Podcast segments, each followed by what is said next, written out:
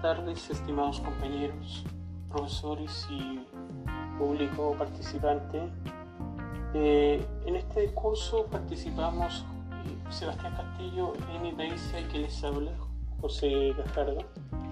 Somos alumnos de la Universidad SEC de la carrera de Ciencias de la Actividad Física y el Deporte.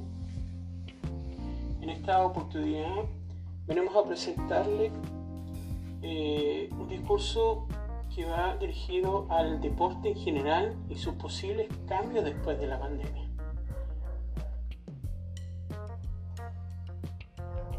Bueno, eh, como decía anteriormente, aquí realizaremos un, un análisis de los efectos que traería consigo y que ya hemos observado en el plano local e internacional respecto a la hora de realizar la práctica y o encuentros deportivos.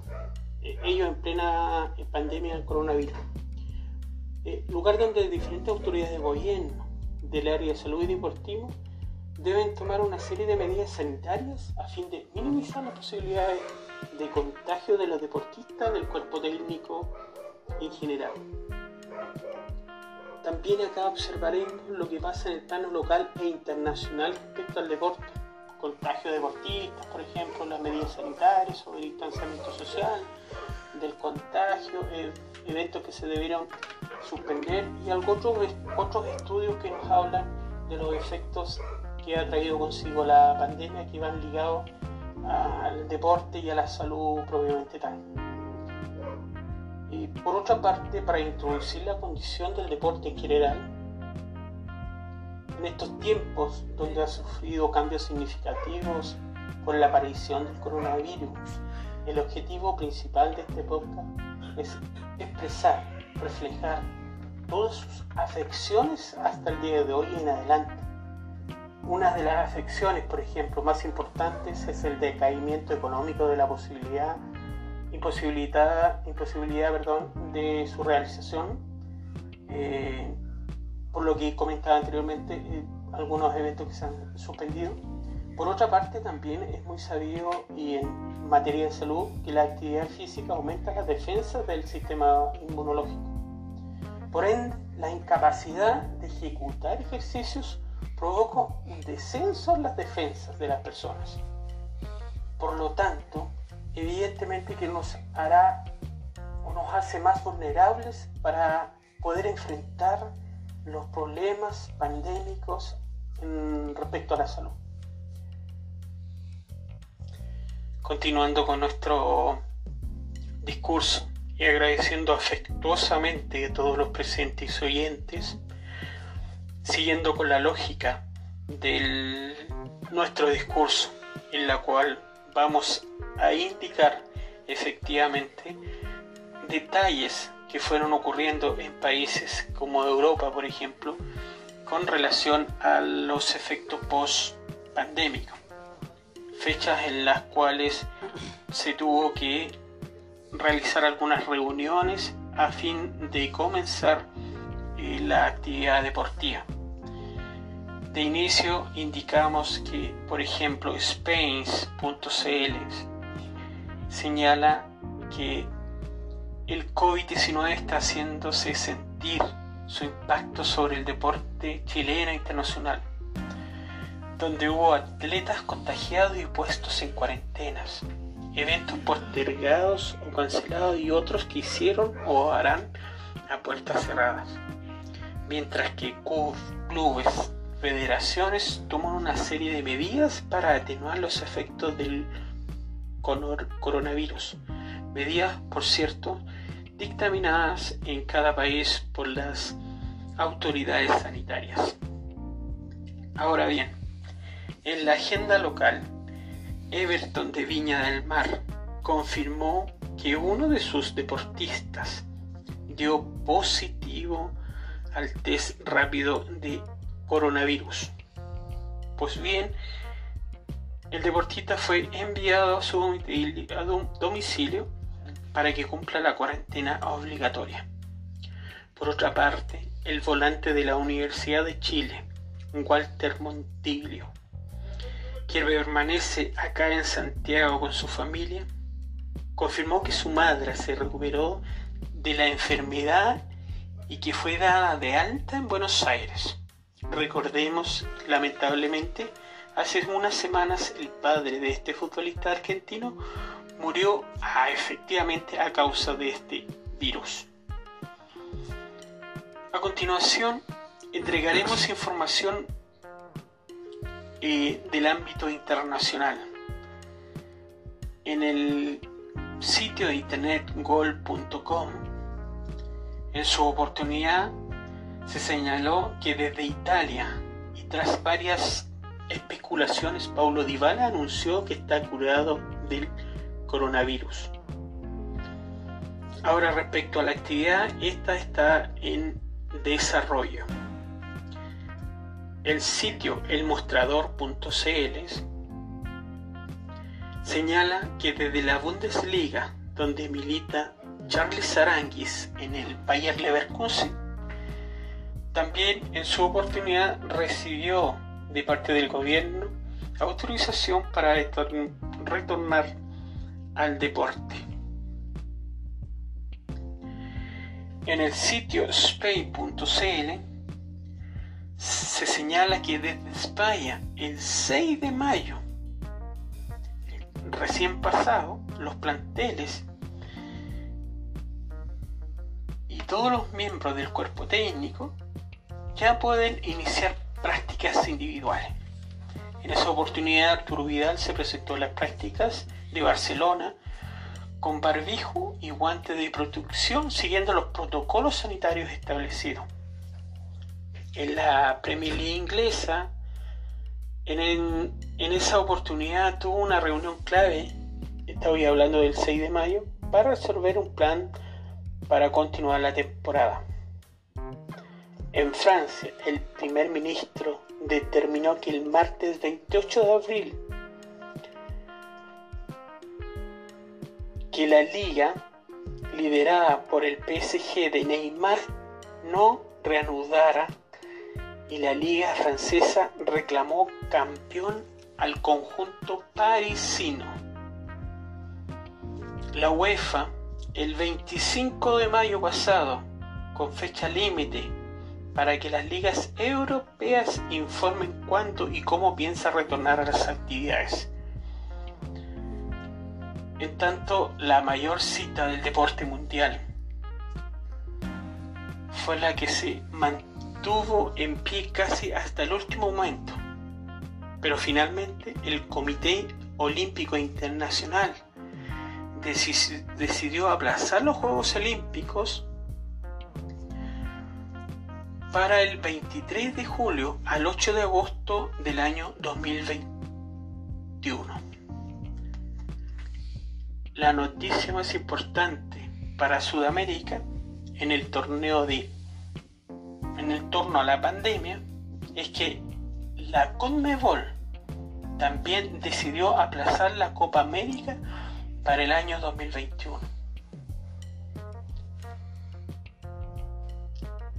El ente que rige el fútbol sudamericano hizo oficial la postergación justo después que la UEFA hiciera lo mismo con la Euro. De esta manera, el torneo que iba a disputarse el 12 de junio al 12 de julio en Argentina y Colombia se realizará el año 2021 a la par de la Eurocopa. Las eliminatorias sudamericanas que deberían comenzar en marzo de este año fueron postergadas, pero la Conmebol mantiene su intención de iniciarlas en el mes de septiembre. Con respecto al torneo de la Copa Libertadores y a la Copa Sudamericana, la entidad que rige el fútbol Sudamérica evalúa también que vuelvan a las competencias de septiembre, siempre dependiendo del desarrollo de la pandemia. En cuanto al fútbol europeo, la UEFA anunció que ha propuesto las finales de la Champions League, Champions League femenina y Europa League, que estaban programadas para mayo. Además, la Federación de Europa cederá las fechas de la ventana internacional de junio para que las ligas del viejo continente puedan completarse. Los torneos más importantes del tenis también sufrieron cambios. Roland Garros fue reprogramado para el 20 de septiembre al 4 de octubre y Wimbledon se disputará el año 2021 entre el 28 de junio y el 11 de julio. Con respecto al automovilismo, su categoría reina, la Fórmula 1, plantea iniciar su postergada temporada en las primeras semanas de julio con dos carreras en Austria sin público. Pues bien, hemos hecho una pequeña representación de qué lo que en ese momento distintos medios de comunicación daban a conocer qué es lo que estaba pasando, principalmente con el deporte en Europa, respecto a las autorizaciones que habían recibido de las autoridades sanitarias para el inicio del deporte en general. A la fecha sabemos que estos deportes como el fútbol y otros más han iniciado con unas restricciones sanitarias absolutas, sin público, distanciamiento social.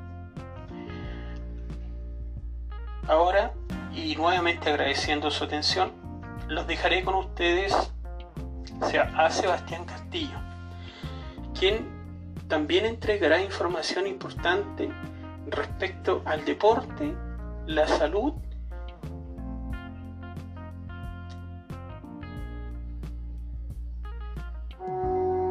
el deporte en general y sus posibles cambios después de la pandemia. Según la información de infobae.com, el espectáculo deportivo después de la pandemia. Muy buenas tardes a todos los presentes. Mi nombre es. Es cierto que el mundo ha cambiado.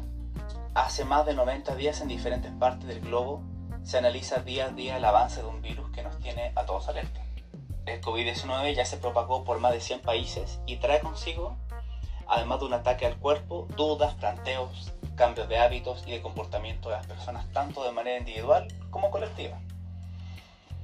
El deporte no será ajeno al paso del COVID-19. Estamos acostumbrados a ver cualquier disciplina deportiva y quizás por un tiempo no podamos verla en el mismo marco.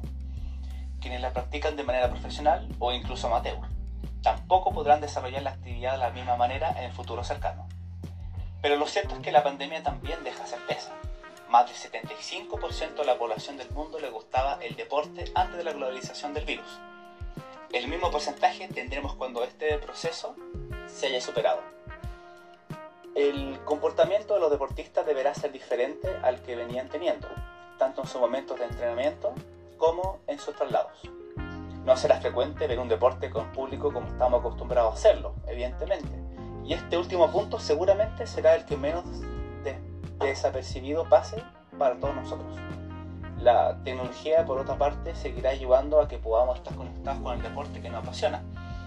Esta nos acompañará y nos permitirá disfrutarlo de diferentes maneras. En este tiempo donde no hubo espacio para disfrutar del entrenamiento fuera de casa, el consumo de contenido por diferentes plataformas tecnológicas se incrementó. Según la última encuesta de Global Web Index, el uso de contenidos a través de streaming, online TV o video games fue lo que más creció en lo menor de 37 años, alcanzando un pico de casi un 50% más de lo que utilizaban antes del confinamiento. En Europa, el uso de estas redes sociales aumentó en un 55%, y la cantidad de torneos de eSport aumentaron significativamente, a la vez que cayeron los deportes en vivo.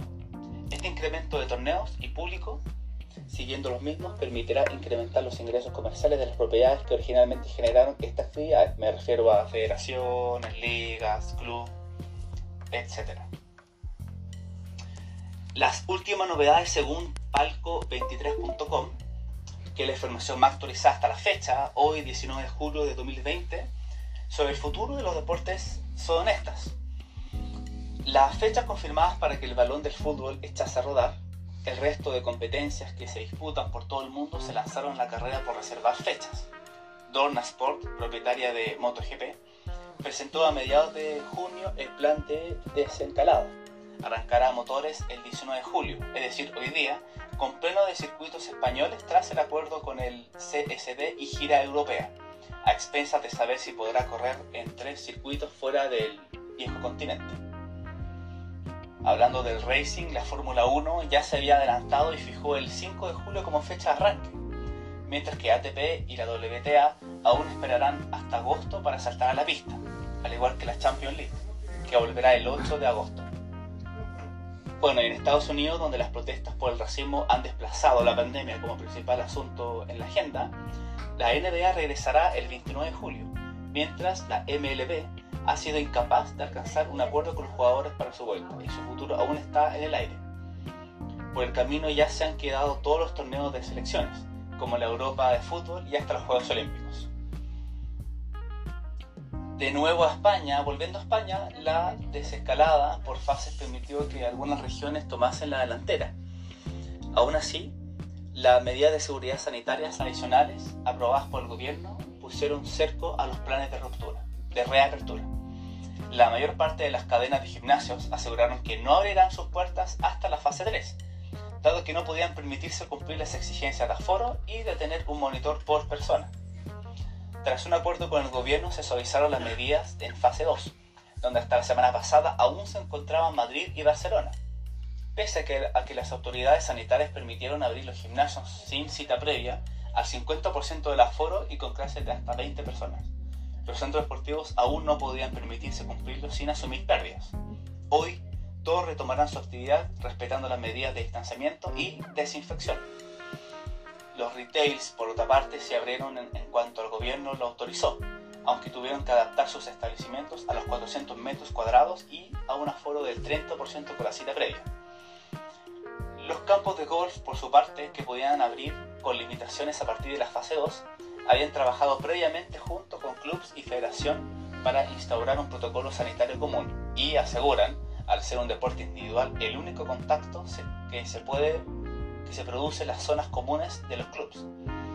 Tras la crisis sanitaria, el escenario post-COVID-19 es la principal preocupación de las empresas, porque tiene una tasa estimada de paro de en torno al 20% para finales de año y un descenso en la actividad turística. El gasto de los hogares se resentirá a corto y medio plazo. Clubs y propiedades deportivas no podrán medir el impacto real del coronavirus hasta finalizar la temporada, hacer balance con operadores audiovisuales y patrocinadores y saber si podrán empezar en 2020 o a mediados de 2021. En el peor de los casos, con público en las gradas. Por otra parte, en el fitness, expertos del sector anticipan que vendrá una oleada de operaciones corporativas, pues muchas cadenas han quedado afectadas y no podrán recuperarse. Desde FNAIM sostienen que el 44% de su negocio estará en riesgo los próximos 12 meses el retail aún confía que el COVID-19 haya podido ser una palanca para agilizar la transformación de su negocio, aunque serán los comercios de proximidad y otros detallistas los que más acusen el golpe. Solo un factor ha sido constante a lo largo de toda la pandemia y aún permanecerá en la nueva etapa. La incertidumbre. A continuación voy a dejarlos con Amy Baeza, nuestra integrante del grupo, quien hablará de información por referencia de marca.com. Muchas gracias.